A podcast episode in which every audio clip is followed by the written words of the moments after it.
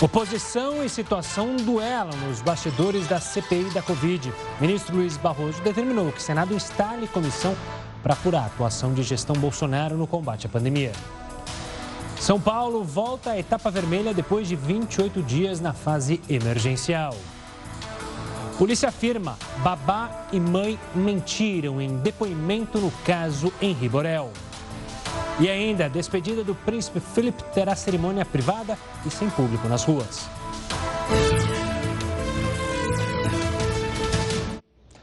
Olá, seja muito bem-vindo ao Jornal da Record News, que segue ao vivo pelo YouTube, pelo Facebook e também na sua TV.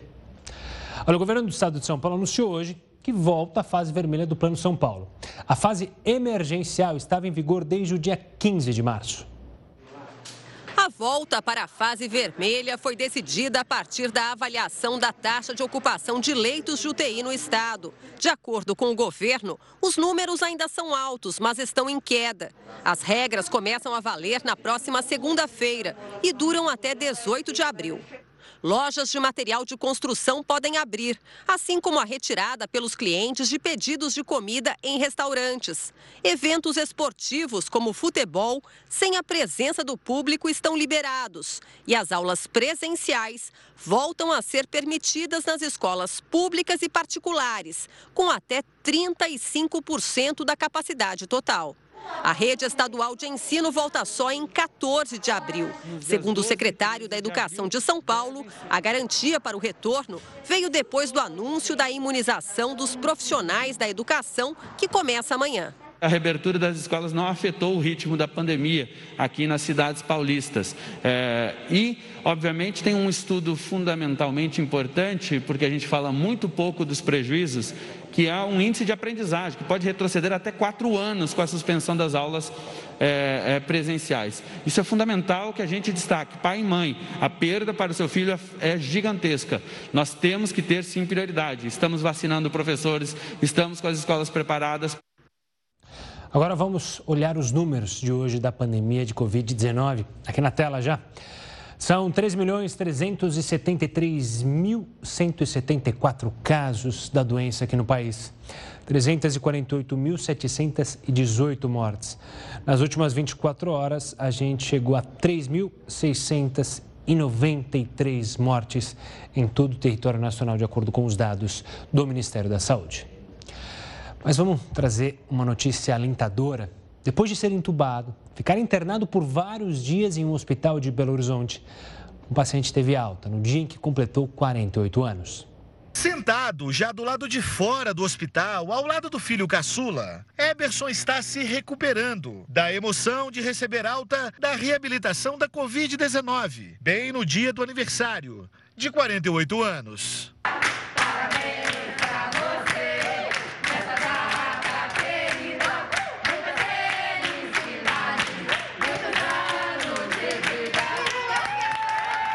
Foram 18 dias de intubação, mais 11 dias desacordado no, no CTI, uma pneumonia.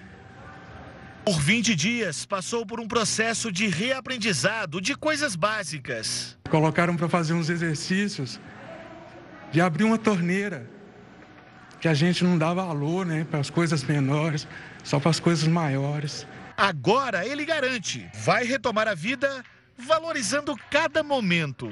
A segunda chance que eu tive na, na minha vida é uma experiência assim que eu vou ter com que falar por muito tempo. O Eberson, ele é um vitorioso, né? O Eberson nasceu de novo. Bacana. Vamos falar agora da Caixa, começou a pagar hoje a primeira parcela do novo auxílio emergencial para os nascidos em fevereiro. O dinheiro é acreditado em contas digitais e não pode ser sacado. Mesmo assim, as agências do banco têm registrado filas desde que a ajuda foi liberada para quem faz aniversário em janeiro, na terça-feira. Durante uma live hoje à tarde, o presidente da Caixa afirmou que os depósitos estão sendo feitos normalmente e que as dúvidas devem ser retiradas, devem ser tiradas por telefone ou então pela internet. Nós já estamos vendo, como falamos, um uso intenso do aplicativo do Caixa Tem para realizar pagamentos, compras, e isso reforça a visão de que nós queremos sempre pagar o mais rápido possível, minimizando as filas e as aglomerações e reforçando dúvidas sempre a maneira mais rápida e fácil é ligação na central 111 de graça e no site auxilio.caixa.gov.br, onde as suas dúvidas poderão e deverão ser tiradas e rapidamente. Olha, o Congresso aprovou uma reforma tributária que eleva o teto a partir do qual se deve pagar imposto de renda, deixando mais de um milhão de contribuintes isentos. Calma, não é no Brasil, é na Argentina. Pois é. O Heroto vai explicar para a gente que essa decisão lá na Argentina é um alívio para quase 1 milhão e 300 mil trabalhadores. É isso mesmo? Uma boa noite, Heroto. Olá, Gustavo. É exatamente isso. 1 milhão e 300 mil trabalhadores da Argentina vão ficar isentos do pagamento de imposto. Agora, para a gente poder entender bem, está é, traduzido já em reais aqui. Quem é que não vai pagar mais imposto de renda na Argentina? Quem ganhar até 9.200 reais por mês não paga imposto. Ô, Gustavo, eu estou pegando aí um avião e estou indo lá para a Argentina, tá certo? Tá. Não vai pagar imposto, vamos embora. Então, veja, 9 mil é, é, é um negócio legal, 9.200. Você lembrou aí, 1 milhão e 300 mil pessoas vão estar, então, dentro dessa reforma tributária. Agora, sabe que tem uma coisa curiosa que é o seguinte: uh, há uma tese aí que os economistas falam, e a gente já tive a oportunidade de falar aqui, que é seguinte: quando você, quando você cobra menos imposto, sobra mais dinheiro no bolso da pessoa. Ela compra mais, ela paga mais, ela, ela tem mais transações econômicas e a economia gira mais. Então há essa tese de que com menos imposto a economia gira mais do que se você cobrar muito imposto. Agora tem uma coisa importante que é o seguinte: a situação econômica lá não é muito boa. Para você ter uma ideia, o ano passado o Brasil perdeu 4,1% do PIB. A Argentina perdeu 9,1% do PIB, uma coisa muito maior. Outra coisa, a inflação no Brasil esse ano está estimada em 5% e a turma está gritando aí. A Argentina esse ano está estimada o governo fala só em 29. O mercado fala em 50% de inflação da Argentina esse ano. Então você veja que é uma paulada na moleira. Agora você vai dizer, mas pera um pouquinho. O governo não vai perder aí arrecadação com esse negócio de não cobrar imposto? Vai. Mas não esqueça que recentemente eles cobraram imposto em cima de grande fortuna. É um imposto que atingiu 13 milhões de pessoas na Argentina, 13 milhões de ricos pagar um imposto extra, uma vez por ano, foi uma única vez. Mas com isso, então, o governo pode fazer um caixa e por esse motivo, então, a situação se equilibrou. Agora, como você lembrou no começo, não é no, no Brasil, é na Argentina. Mas tem uma, está rolando também em Brasília uma reforma tributária, só que a nossa é mais modesta. Hoje, Gustavo, só não paga imposto no Brasil quem ganhar menos que R$ 1.900 por mês. Não paga. Passou de 1.900, paga. A reforma tributária nossa está dizendo o seguinte: vai passar para 3 mil reais. Então, quem ganhar até 3 mil reais não paga, a partir disso aí começa a pagar. Mas quando isso vai acontecer? Ah, meu amigo, só quando tiver condições de se fazer reforma lá no Congresso Nacional. E parece que as coisas estão devagar, quase parando. Pois é, aqui não tem clima para passar reforma, mas na Argentina tem, estranho, né? E é engraçado e chama atenção que essa decisão lá na Argentina passou, foi aprovada com votos tanto da oposição e, obviamente, quanto a situação se uniram para passar essa proposta. Interessante. Herói, daqui a pouco a gente volta a se falar aqui no Jornal da Record News. A gente vai falar sobre a Associação Médica Brasileira, que elaborou um protocolo, uma espécie de guia para definir quais pacientes devem ocupar os leitos vagos nas UTIs e nas enfermarias. Você vai saber quais são essas recomendações na volta do intervalo. O Jornal da Record News volta em instantes. Continue conosco.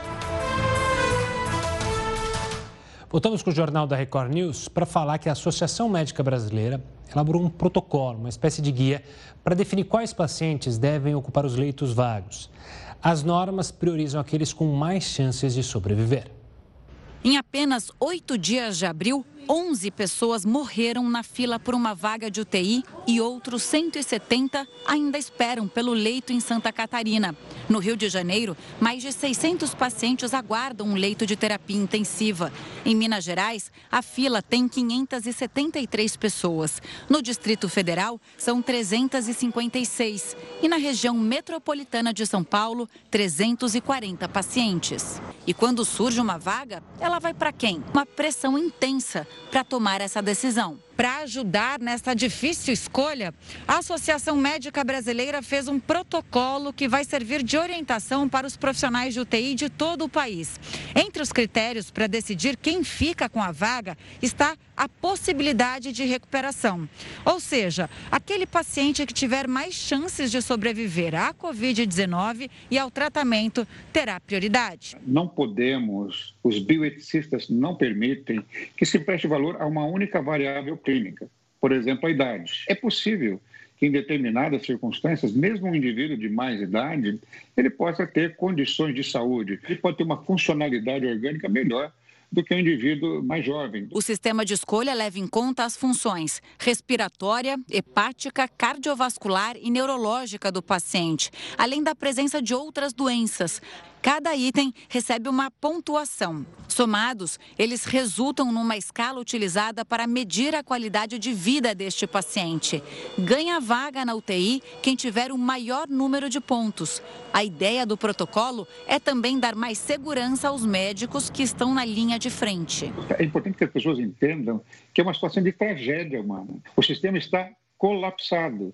Nessas circunstâncias, é obrigado que o médico participe dessa decisão. Não é algo da vontade dele, é? é algo que ele precisa fazer, é da responsabilidade dele. Olha, a CPI para apurar ações do governo federal frente à pandemia deve ser instaurada na semana que vem. A determinação, é bom lembrar, foi do ministro Luiz Roberto Barroso, que obrigou a abertura da comissão. E, claro, essa decisão teve repercussão no Congresso. O requerimento para instalar a CPI será lido na primeira sessão do Senado da semana que vem. Foi o que prometeu o presidente do Congresso, Rodrigo Pacheco. Desde fevereiro, ele já tinha em mãos o pedido de CPI, mas preferiu não tocar o processo. Pacheco é contra a iniciativa. Nós temos dois caminhos, eu sempre disse isso: da união ou caos. O caos em que se antecipa, por exemplo, a eleição de 2022, no ambiente de uma comissão parlamentar de inquérito para poder intimar o governador A, o governador B, o prefeito A, o prefeito B, gerar uma estabilidade jurídica, inclusive no país, inclusive para a contratação de vacinas, de insumos, porque obviamente que as empresas olharão o ambiente que nós temos aqui de uma comissão parlamentar de inquérito. Portanto, é essa situação que nós buscávamos evitar. O líder do governo no Senado também reagiu à decisão do ministro Luiz Roberto Barroso. O Senado Federal não tem condições de fazer reuniões presenciais. Estamos enfrentando uma pandemia de caráter internacional e fazer a CPI funcionar será colocar em risco a vida de senadores, de servidores e daqueles que serão convocados para esclarecer fatos que serão objetos de investigação da CPI. Muitos senadores falaram que a decisão foi política e não jurídica. Ele podia perfeitamente ligar para o presidente do Senado Federal, o senador Rodrigo Pacheco, que é sempre muito acessível para discutir o tema e combinar um período em que pudesse fazer a instalação de forma presencial. Por uma rede social, o senador Carlos Viana, do PSD, disse que comunicou ao presidente Bolsonaro que vai iniciar uma coleta de assinaturas para uma investigação constitucional sobre a decisão monocrática do ministro Barroso. O senador Alessandro Vieira, favorável à CPI, elogiou a decisão do Supremo. O ministro Barroso reconheceu que é um direito expresso na Constituição. É lamentável que seja necessário buscar o judiciário para que o Senado cumpra sua missão e seu presidente instale a CPI, que é essencial para corrigir erros, identificar culpados e colocar o Brasil no rumo certo no combate à pandemia da Covid. Como a CPI ainda não foi criada, não há uma data definida para os trabalhos começarem. Quando for aberta, os líderes partidários têm que indicar 18 integrantes, 11 titulares e 7 suplentes. O relator e o presidente serão eleitos na própria comissão, que vai durar inicialmente 90 dias. E agora a gente vai falar sobre o caso do menino Henry. Para os investigadores, tanto a babá quanto a mãe do garoto mentiram no primeiro depoimento com o objetivo de esconder as agressões praticadas pelo padrasto, o vereador doutor Jairinho. Um pai ainda em choque. Hoje eu acho que eu já posso falar em assassinato do meu filho. Agora, o envolvimento da Monique para mim e a omissão dela é que dói demais. Homicídio e tortura. Crimes cruéis que tiraram a vida de Henri Borel, de 4 anos. Para a polícia, as agressões do vereador Doutor Jairinho provocaram a morte do menino. A mãe e namorada do parlamentar, Monique Medeiros, sabia da rotina de violência a que a criança era submetida. Vaidosa, ela chegou a tirar selfie na delegacia no dia em que prestou depoimento. A descoberta das agressões veio com as mensagens recuperadas do celular da mãe.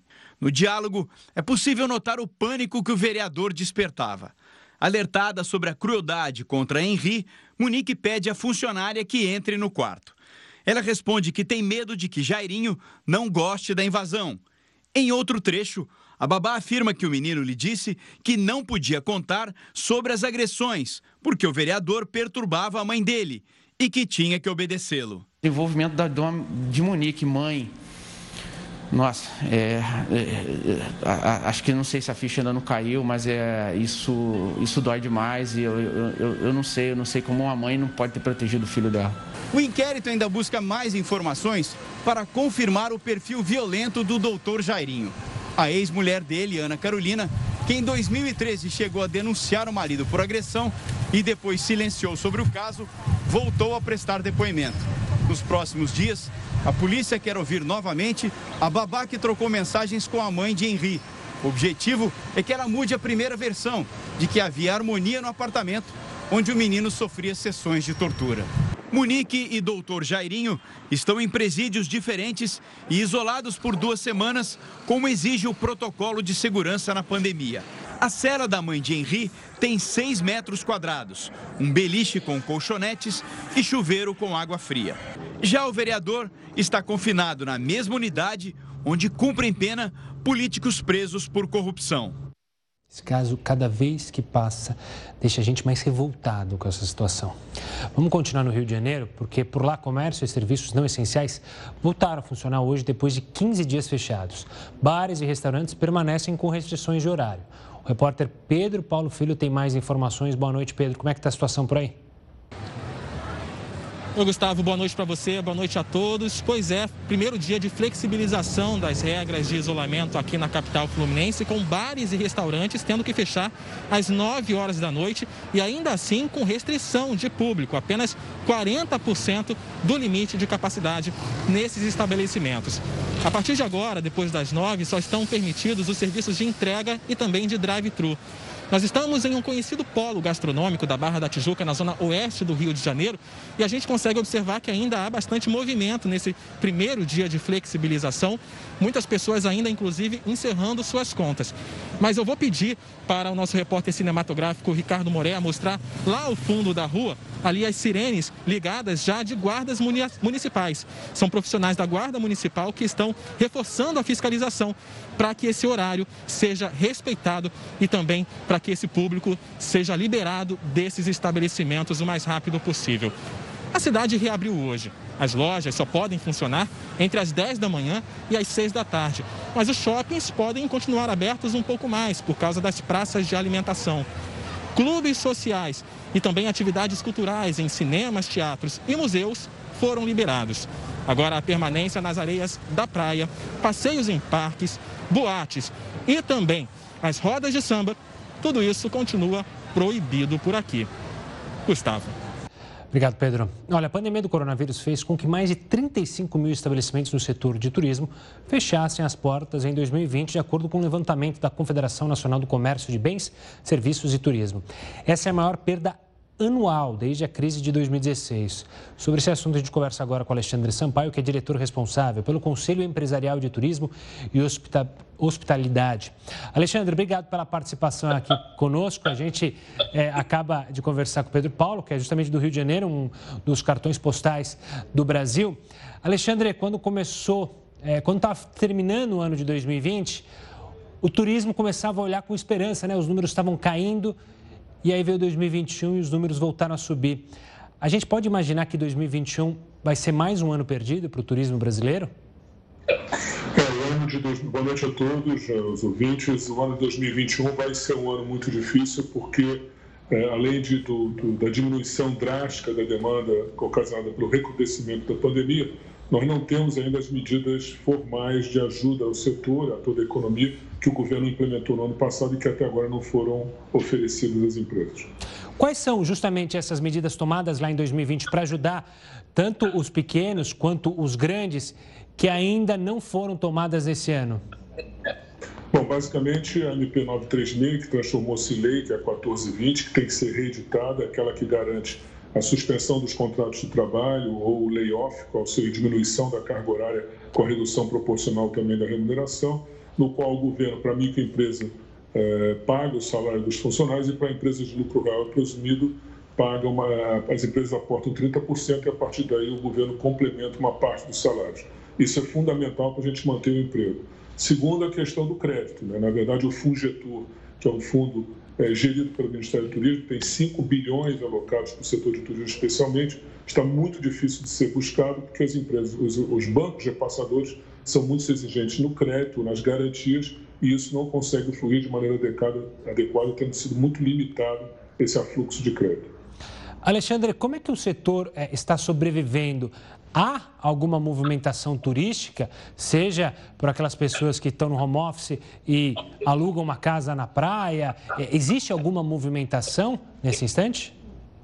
Bom, na verdade, isso tem uma leitura variada em todo o Brasil. Em função do STF ter decidido que somente prefeitos e governadores determinam o processo de abertura da economia, isso envolve o turismo também, isso tem tido assim, muita variação Brasil afora. Eu diria que para hotéis eh, em regiões de fronteira agropecuária, os hotéis médios que já atendem essas especificidades têm tido um bom movimento, respeitadas as, as características dos protocolos e os limites que eventualmente a municipalidade pode implementar. Regiões também de mineração, regiões de petróleo, a movimentação de hotéis tem sido boa. Os restaurantes bem ou mal, têm sobrevivido por causa do delivery e do takeaway, mas também não tem sido fácil. Na verdade, eles foram os estabelecimentos que mais fecharam. Alguém, quem, agora, quem está sofrendo muito são eventos, que está totalmente parado desde março do ano passado. É, o segmento não tem tido nenhuma movimentação, tanto é que aprovou-se agora a lei PERS, que passou no Senado e na Câmara, para ajudar esses setores e acabou assambarcando todo o turismo, em que a gente pede uma série de fatores, ou pelo menos está na lei aprovada, e que nós esperamos que o governo federal sancione crédito, é, refis adicional, processo de, de delay ou de adiamento dos recolhimentos de tributos, uma série de fatores que vão fazer com que essas empresas sobrevivam pelo menos até o final desse ano. Alexandre, é, no ano passado, é, o governo até fez uma campanha para incentivar o turismo doméstico. Você acredita que 2021 e até 2022, o início, até que a vacinação é, ganhe corpo, não só no Brasil, mas no resto do mundo, a gente vai ter que contar muito com o turismo interno, o turismo internacional, ou seja, os estrangeiros que vinham ao Brasil. Você acredita que eles ainda vão demorar para voltar a circular aqui no país? Com certeza. O Brasil é encarado hoje como um fator de certo risco, então existe uma dificuldade muito grande para que esses turistas nacionais venham para o Brasil. Uh, nós estamos, o Ministério da Saúde está implementando agora um sistema uh, de, passa, de controle de passaporte por aplicativo, que o Ministério do Turismo quer implementar como se fosse um passaporte turístico, uh, que vale para brasileiros que queiram ir para o exterior e que vai servir também para a movimentação nacional. Eu acredito que o mercado, no, no final do ano, vai se recuperar um pouco, dependendo da, da vacinação, da implementação da política nacional de imunização, é, chegando talvez a uns 70%, nós devemos ter algum movimento. Mas vai ser basicamente nacional. Internacional, eu só acredito que o ano vindouro, talvez lá para o primeiro, primeiro, final do primeiro trimestre do ano vindouro, a gente deve ter alguma movimentação. E esse turismo nacional, esse turismo doméstico, é, tem força para impulsionar essa retomada quando as vacinas é, atingirem um, uma porcentagem grande é, dos brasileiros? Você acredita que é possível é, essas empresas se recuperarem com o turismo doméstico, com o incentivo dos brasileiros a conhecerem o Brasil? Com certeza. Na verdade, vamos ressaltar que no ano passado, em meados de julho, é, o movimento, a partir de uma certa amenização é, do processo de contaminação pelo Covid-19, muitos brasileiros começaram a viajar, especificamente muitos destinos do Nordeste tiveram movimentação assim, exponencial, principalmente praias, resorts no Nordeste estavam com grande parte do movimento. Mesmo no Sudeste, nós tivemos, como Rio de Janeiro, praias outras, uh, tivemos grande movimentação a partir de uma política um pouco mais restrita, implantada por São Paulo, houve muita movimentação de Minas, de São Paulo para o Rio de Janeiro e praias capixabas, por exemplo. Uh, esse processo se manteve até quase a início do verão do ano desse ano, implementou-se, continuou até o fim do verão, e a partir daí, sim, com o recrudescimento da pandemia, ele, ele literalmente desabou por causa das políticas de restrição, das implementações de fechamento de praias, de bares, de restaurantes e até de restrição de circulação. Eu acredito que o mercado nacional tem grande potencial, porque a questão de brasileiros irem para o exterior ainda vai ser um pouco difícil ter acesso a determinados países, então o brasileiro vai viajar internamente com certeza. É, a grande questão é como as empresas vão sobreviver até lá, principalmente pequenos hotéis, pequenos hostels, e mesmo pousadas ou mesmo grandes hotéis têm passado por uma certa dificuldade. Mas se o governo vier com o socorro adequado, a gente consegue passar essa turbulência e chegar até o final do ano para começar a movimentar o turismo nacional. Alexandre Sampaio, obrigado pela participação aqui conosco, analisando a situação do setor do turismo no nosso país. Obrigado e até uma próxima. E olha, a Fiocruz deve entregar uma vacina 100% nacional a partir de setembro. Pois é, essas e outras informações você confere daqui a pouco aqui no Jornal da Record News. Estamos de volta para falar que a partir de agosto o Brasil pode produzir insumos para vacinas contra a Covid-19. O anúncio foi feito hoje durante visita do ministro Marcelo Queiroga nas instalações da Fiocruz, fábrica que produz a vacina para todo o Brasil. Conhecer as instalações do Instituto Biomanguinhos, responsável pela vacina da AstraZeneca Oxford no Brasil, o ministro Marcelo Queiroga disse que o país se prepara para a produção do principal insumo usado na fabricação do imunizante. A previsão é que daqui cinco meses os brasileiros comecem a receber uma vacina feita 100% no Brasil. Em setembro, devem estar prontas as primeiras doses com ingrediente farmacêutico ativo, o IFA, fabricado aqui mesmo na Fiocruz. Para que esse cronograma seja cumprido, a Fundação aguarda ainda a visita da Anvisa para garantir que o laboratório possa iniciar a produção do insumo. Isso representa uma conquista excepcional.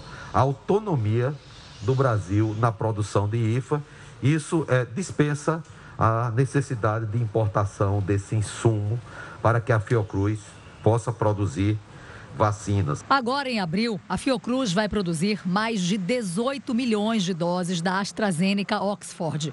Em maio, a promessa é passar das 20 milhões e chegar ao final de julho com mais de 100 milhões de doses entregues. Para aumentar ainda mais esse número, é fundamental a utilização do IFA nacional.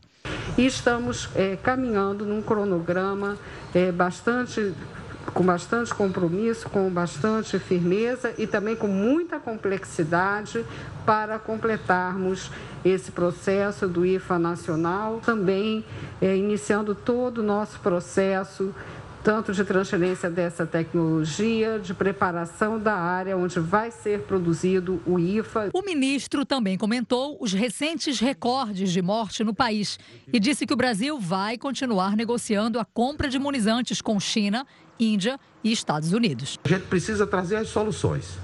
Do ponto de vista do governo, a solução mais consistente é uma campanha forte de vacinação. Qual o problema? Não temos ainda o número de doses de vacina que nós desejaríamos. Já temos um bom número, já garante um milhão de imunizados todos os dias. Vamos avançar. Vamos agora então com os números de brasileiros vacinados contra o coronavírus, o número atualizado. Está aqui já na tela, a gente traz os detalhes. Ah, só porque eu falei? Agora sim. Vacinados no Brasil, primeira dose, 22 milhões 532 mil 924. Que já receberam a segunda dose, 6 milhões 711 mil 254. Esse é um número que a gente quer que suba e suba o quanto antes, porque só a vacina que vai salvar vidas e também salvar a economia, reativar o mercado, reativar a economia e as pessoas voltarem a trabalhar, porque eu, eu sei que tem milhões de pessoas querendo trabalhar. Vamos falar da Pfizer. A farmacêutica pediu autorização para usar vacina contra o coronavírus em adolescentes entre 12 e 15 anos nos Estados Unidos. Segundo a empresa, os testes clínicos de fase 3 para essa faixa etária foram 100% eficazes.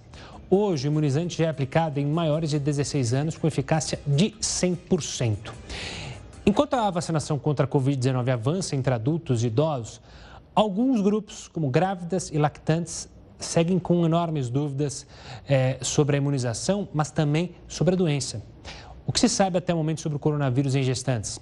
Nós convidamos o obstetra e pesquisador da Fiocruz, Renato Sá, para conversar com a gente aqui conosco. Renato, uma boa noite, obrigado pela participação aqui conosco. Esse é um tema que deixa muitas é, grávidas e também futuros papais preocupados com essa situação. Uma nossa colega, a Jéssica, é, grávida aqui da nossa redação, na nossa editora, que está em home office, mas também tem muitas dúvidas. E eu começo perguntando, doutor, a gente já tem uma noção de como age o organismo de uma gestante que possa ser infectada com a Covid-19? Ela já passa automaticamente para o feto? É, Boa noite a todos. É, na realidade, as dúvidas com as gestantes são de fato muito grandes, em especial porque as pesquisas na gestação elas são bem mais difíceis do que as pesquisas fora da gestação. O que a gente sabe é que existe um certo nível de transferência dos anticorpos entre a mãe e o bebê. O que a gente não sabe ainda é se esses anticorpos que são transferidos, eles são capazes de conferir uma imunidade para o bebê e qual a quantidade que é transferida, né? se essa quantidade é suficiente para isso, e também se todas conseguem transferir. Nós, até pouco tempo atrás, tínhamos a dúvida até se, se a transmissão vertical, né? se a passagem do vírus era possível. Hoje a gente já sabe que é possível num percentual pequeno. Agora, os desafios estão em relação à transferência da imunidade. Tanto a questão da vacina para a grávida, se ela consegue transferir, ou mesmo aquelas mulheres que se contaminaram durante a gravidez, se elas são capazes de transferir essa, essa imunidade. Que passa alguma quantidade de anticorpo, a gente sabe mas ainda temos muita dúvida da eficiência desse anticorpo que passa, se passa para todo mundo e se é capaz de proteger o bebê. Doutor, antes de falar propriamente da vacinação, é, muitas grávidas acabam tendo problema de circulação é, durante a gravidez, né? Ficam muito inchadas e há relatos justamente da trombose provocada pela Covid-19. Isso é algo que tem que ficar atento para gestantes e também para os médicos sobre essa possibilidade de contrair a doença e ter trombose na perna, algo do tipo, ou é um exagero da minha parte? Não, isso é um fato. A, a, gravidez é um, é um estado trombofílico, que a gente chama, né? Tem risco maior tanto na gravidez quanto no puerpério, que é o período logo depois do parto, existe uma maior chance de, de aumentar a coagulação. E isso, somado a essa, somado a essa questão da possibilidade da, do, do, próprio Covid também aumentar esse processo de coagulação, a gente tem de fato uma preocupação muito grande, sim, em relação a, a, a esses problemas tromboembólicos que possam acontecer na grávida. Para nossa sorte, os casos nas grávidas não têm sido casos tão graves. A grande questão é que, embora eles não tenham sido casos muito graves, para nós aqui no Brasil tem representado uma mortalidade alta comparada com o resto do mundo. Então, a gente ainda está aí numa, numa situação de bastante apreensão em relação à assistência à, à grávida durante essa pandemia. Claro. Doutor, falando propriamente agora da vacinação, as grávidas vão ficar sem vacinação por um bom tempo? Você acredita é, que os estudos ainda vão demorar? É, você falou no começo da nossa conversa né, sobre a dificuldade de fazer as pesquisas. E também eu quero perguntar sobre as mulheres que pensam em engravidar. A mulher que está pensando em engravidar, é, ela deve tomar vacina, não deve tomar vacina, toma vacina, espera um tempo para seguir com esses planos da gravidez? Bem, vamos por partes. O raciocínio da vacinação na gravidez, em especial de vírus e de vacinas que a gente conhece pouco, tem sempre que ser avaliado a questão do risco-benefício. Vou dar um exemplo que fica mais fácil de entender. Quando nós tivemos aquela epidemia de, de febre amarela, nós optamos por vacinar as grávidas que estavam numa situação de grande exposição. A mesma coisa vale aqui para a questão da pandemia do coronavírus. Aquelas grávidas que estão em situações de grande exposição, por exemplo, médicas, a sugestão é que elas sejam sim vacinadas. Aquelas mulheres que ainda estão hum, aguardando para engravidar, possivelmente o ideal vai ser que elas recebam sim a vacina, mas elas as mulheres em idade reprodutiva, elas ainda estão um pouco distantes né, da, da, do momento da vacinação. Então, eu acho que a gente vai levar um tempo ainda e talvez até chegar na vez delas, a gente já tenha mais algumas respostas em relação às pesquisas. Doutor Renato, obrigado pela participação aqui conosco, é, tratando sobre esse assunto que, claro, deixa muitas mulheres e também seus companheiros, companheiras preocupados. Um forte abraço e até uma próxima. Olha, morreu hoje aos 99 anos o príncipe Felipe, marido da rainha Elizabeth II. Para evitar aglomerações, não será feito um funeral com honras de Estado. No alto ou nas ruas, as homenagens ao príncipe Felipe puderam ser vistas por todo o Reino Unido. O país decretou luto oficial e, mesmo com restrições por causa da pandemia, muitos britânicos de todas as idades foram até o Palácio de Buckingham. Flores foram deixadas também no Palácio de Windsor, onde o marido da Rainha Elizabeth II viveu os últimos dias. O príncipe, que tinha também o título de Duque de Edimburgo, tinha 99 anos e estava com a saúde debilitada desde 2011. Há quase dois meses passou por uma cirurgia cardíaca, mas voltou para casa no último 16 de março. A nota oficial do Palácio de Buckingham diz que o príncipe Philip morreu de forma pacífica no castelo de Windsor e ressaltou a profunda tristeza da rainha Elizabeth II. Os dois estavam juntos há mais de 70 anos, mesmo antes dela assumir o trono. Ele deixou as funções na Marinha para acompanhar a esposa na missão real. Felipe completaria 100 anos em junho. O funeral deve acontecer nos próximos dias, em uma cerimônia discreta, sem aglomerações. Ao longo da vida, Felipe participou de mais de 20 mil compromissos oficiais e fez mais de 5 mil discursos. Foi presidente ou integrante de quase 800 instituições de caridade.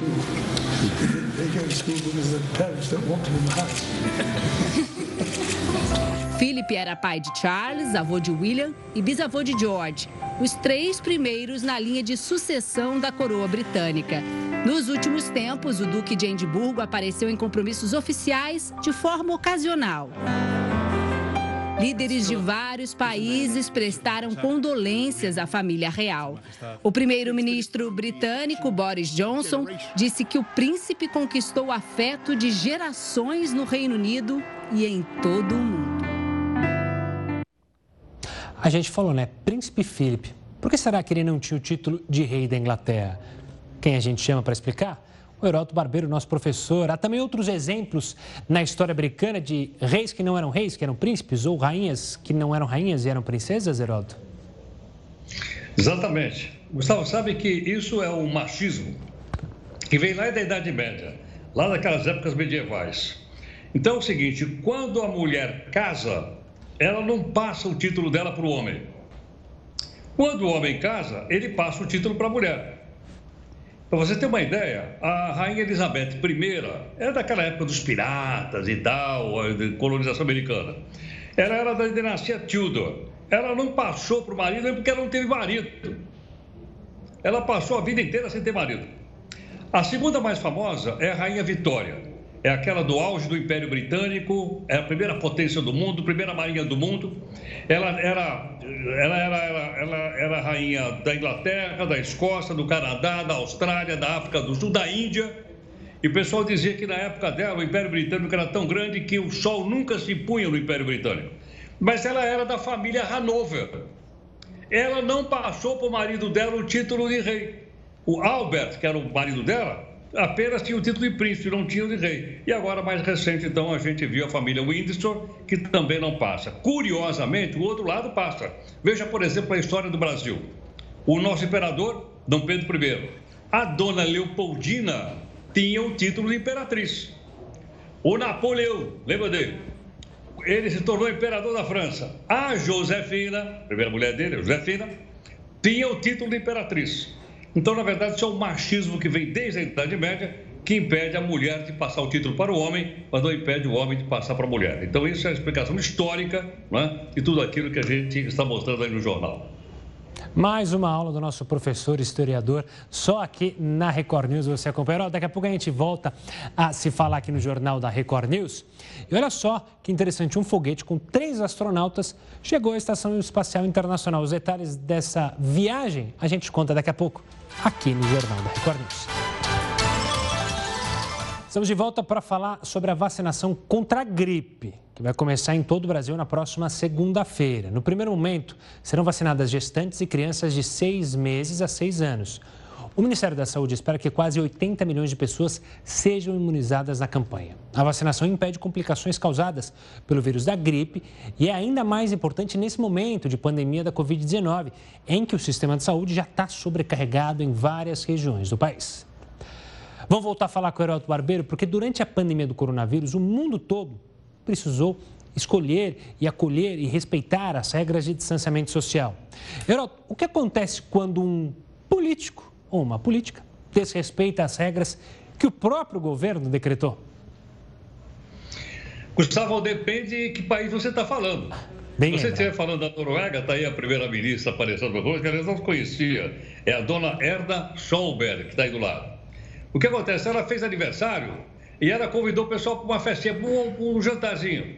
Dez pessoas. Podia. Veja bem, pode.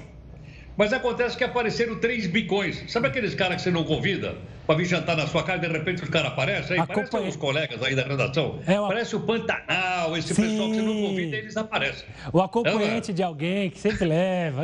Puta vida. Pois é, apareceram mais três. Ela aí foi multada foi imediatamente voltada, ela pediu desculpas e tal, etc, etc. Ela não estava lá, que ela estava com problema no olho, nem, tava, nem foi na festa. E olha, eu vi por aqui, ela vai pagar uma multa, sabe de quanto? De 13.200 reais. 13 pau e 200. Agora, uma coisa que me chamou a atenção aqui, sabe o que, que é? É o seguinte, é que ela não deu aquela carteirada. Não. Você lembra daquele desembargador lá em Santos ou não? Oh, como não lembro? Extremamente mal educado. O senhor sabe com quem o senhor está falando, meu? É ou não é? Olha é. o, meu, o meu distintivo. Não, ela não fez nada disso. Agora, uma coisa interessante que também vi sobre a Noruega. Pra você ter uma ideia, lá tem uma morte por dia por Covid-19. Uma por dia. O país inteiro, uma morte só. E no auge da pandemia, o ano passado, no auge, chegaram a nove mortes por dia. Eu vi você hoje contando aí no jornal que nós, infelizmente, tivemos uma quantidade muito maior de mortes. Mas só para a gente ter uma ideia, como é que as coisas funcionam, quando é o seguinte, a lei vale para todo mundo ou não vale? No caso da Noruega, vale. Olha, eu acho que não é um mau exemplo para gente, a gente seguir, não, né? Ah, um ótimo exemplo. Eu estou lembrando, você falou, ela falou, você falou da festa de aniversário é, da primeira-ministra. Eu lembro que quando teve eleição no Congresso, né, para definir os presidentes da Câmara e do Senado, teve festa por lá. E eles comemorando na é. casa de um empresário, festa com som ao vivo. E eles depois vão para a tribuna reclamar das festas clandestinas das pessoas nas periferias ou as festas chiques em apartamentos, na praia, né? Vale para um, mas não vale para outro aqui no Brasil, né, Herota? Na Noruega vale, como a gente acabou de mostrar aí. Aliás, vale para a Noruega, vale nos países chamados civilizados do mundo, a lei vale para todo mundo. Vale mesmo, é bom lembrar que a gente falou, você falou há pouco do príncipe Philip, é, a cerimônia, o enterro dele terá que ser fechado, porque justamente há regras para evitar aglomerações nos velórios e a família real britânica vai ter que seguir. Então, o, o enterro do príncipe Felipe também será pequeno, não será nada abundante. Como você disse, né? em países sérios a coisa funciona para todos. Euro, tenha um ótimo final de semana. A gente volta a se falar na segunda-feira. Um abraço. Comente. Bom, agora um feito inédito. A Universidade de Kyoto, no Japão, fez o primeiro transplante de pulmão de doadores vivos de todo o mundo. Uma mulher que não teve a identidade revelada contraiu o coronavírus e desenvolveu a forma grave da Covid-19. Ela precisou do ECMO, uma espécie de pulmão artificial externo que também substitui as funções do coração. Mas uma pneumonia agravou a situação e o pulmão da paciente perdeu definitivamente a maior parte das funções. Após o diagnóstico, a única solução seria um transplante do órgão. Cirurgias como essa, usando pulmões doados em vida por pessoas mortas, já são raras. Mas os pesquisadores da Universidade de Kyoto foram ainda mais longe e conseguiram dar vida à paciente com partes do pulmão de pessoas vivas. O marido e o filho da japonesa, ambos saudáveis, se prontificaram. E com partes do tecido pulmonar deles, os médicos criaram um órgão capaz de curar a paciente. Por enquanto, ela segue na UTI, mas a previsão é que em três meses já esteja 100% recuperada. Você já imaginou um animal que controla jogos com a mente? Pois ele existe. O animal aparece brincando, você vai ver nas imagens, com controle remoto, é, depois comendo a bananinha, e quando o aparelho é removido, o jogo continua. Sabe por quê? É que esse macaco está com um chip no cérebro, consegue controlar o videogame por meio da telepatia. A tecnologia promissora foi fabricada por uma das empresas daquele bilionário Elon Musk polêmico. A expectativa é de que essa tecnologia permita que pessoas com paralisia motora possam interagir com o mundo à sua volta. E um foguete com três astronautas chegou à Estação Espacial Internacional. Sim, o lançamento do foguete Soyuz foi numa base no Cazaquistão. Depois de circular pela Terra duas vezes, um trajeto de três horas, a nave com dois astronautas russos e um norte-americano chegou ao destino final. Eles vão se juntar à tripulação que está na Estação Espacial desde o ano passado. A missão é uma homenagem aos 60 anos da primeira viagem ao espaço. E olha, a pandemia forou a solidariedade de muita gente. É o caso de um empresário de Belo Horizonte que criou um projeto para matar a fome de quem precisa. Flagramos este senhor retirando alguns alimentos. Tudo bem com o senhor? Tudo bom. Qual é seu nome? Meu nome é Adilson. Senhor Adilson, o senhor pegou ali uns mantimentos. Está precisando? É, estou precisando. Está numa situação complicada, senhor é, Adilson? Complicado, o negócio está meio ruim para estas pessoas que a prateleira solidária foi criada. Aqui, deixa quem pode pega quem precisa. Pessoas vieram de longe para trazer doações, pessoas que a gente nem sequer conheciam, né? Viu a, o flyer da campanha, muita gente com Instagram, Facebook, viu a imagem e trouxeram alimentos para a gente fazer essas doações. A primeira ideia deste empresário era disponibilizá-la na calçada duas vezes por semana. Porém, a gente recebeu muita doação, né? E a gente estendeu por um período maior. A ideia era fazer o sábado e a segunda apenas, né? Com, com o que a gente tinha nossa, de, de renda nossa mesmo. E com essa ação de campanha, muita gente ajudou, a gente optou estender mais enquanto a gente vai recebendo os elementos para ajudar e ajudar o próximo, porque infelizmente a pandemia está aí, muita gente não às vezes não está desempregado, mas a renda caiu bastante, tem gente passando dificuldade e já, graças a Deus, a gente está podendo ajudar, não custa. Bom, e com essa é, atitude super bacana, a gente encerra o Jornal da Record News nessa sexta-feira. Eu quero desejar um ótimo final de semana para todos vocês. A gente se encontra na segunda. Mas calma, não vai dormir não. Vai assistir o News das 10 com a Manuela Caiado e seguir bem informado e bem leve nessa sexta-feira. Um forte abraço. Tchau, tchau.